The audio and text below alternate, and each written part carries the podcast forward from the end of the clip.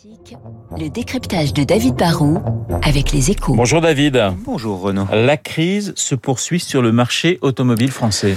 Alors si, si les vendeurs d'auto veulent se rassurer, ils peuvent se dire que, que, le marché automobile français est en hausse de, de 8% depuis le début de l'année si on compare à l'an dernier. Mais souvenez-vous quand même de l'année 2020, elle a été tellement exceptionnelle et perturbée que la bonne comparaison en fait c'est par rapport à 2019 et là boum patatras sur 9 mois le marché hexagonal recule de près d'un quart.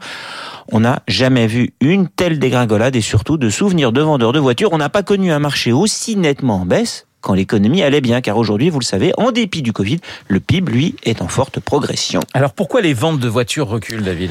Ben, Il y a une part de réponse conjoncturelle, hein, on n'arrête pas de le répéter, mais le redémarrage de l'économie mondiale a ressemblé à un grand coup d'accordéon, et du coup, bah, il y a des pénuries de composants électroniques, des perturbations logistiques, des hausses de prix de matières premières, et tout ça, bah, ça pèse sur la production automobile. Ça, ça oblige les constructeurs à assembler moins de véhicules et surtout, bah, du coup, à privilégier la fabrication des modèles les plus hauts de gamme qui génèrent les plus grosses marges, mais bien sûr sur de plus petits volumes. Et puis les lancements de nouveaux modèles qui tirent la demande ont été retardés ou ont été faits de façon plus modeste. En gros, il y a des tensions sur l'offre qui impactent très nettement la demande.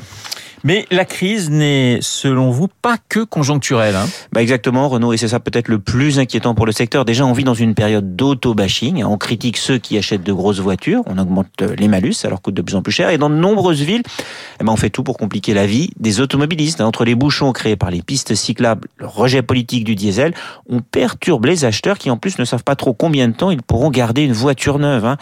Et on n'arrête pas de dire que l'avenir passe forcément par la voiture électrique qui interpelle encore un petit peu les, acheteurs potentiels. Tout ça, ça crée une forme d'attentisme. Et en plus, les voitures deviennent de plus en plus chères. Hein. En 10 ans, rendez-vous compte, le prix moyen d'une voiture neuve est passé de 20 à 27 000 euros. Ça fait quand même une sacrée inflation.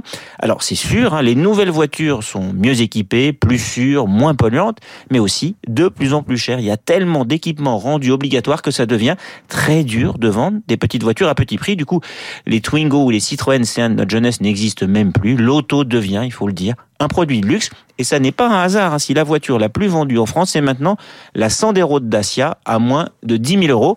Et si le vrai marché de l'auto, en fait, c'est celui de l'occasion qui, qui pèse quatre fois plus lourd que le neuf. Merci David. Le décryptage de David Barrou sur l'antenne de Radio Classique. Dans une petite minute, le journal de 8 heures.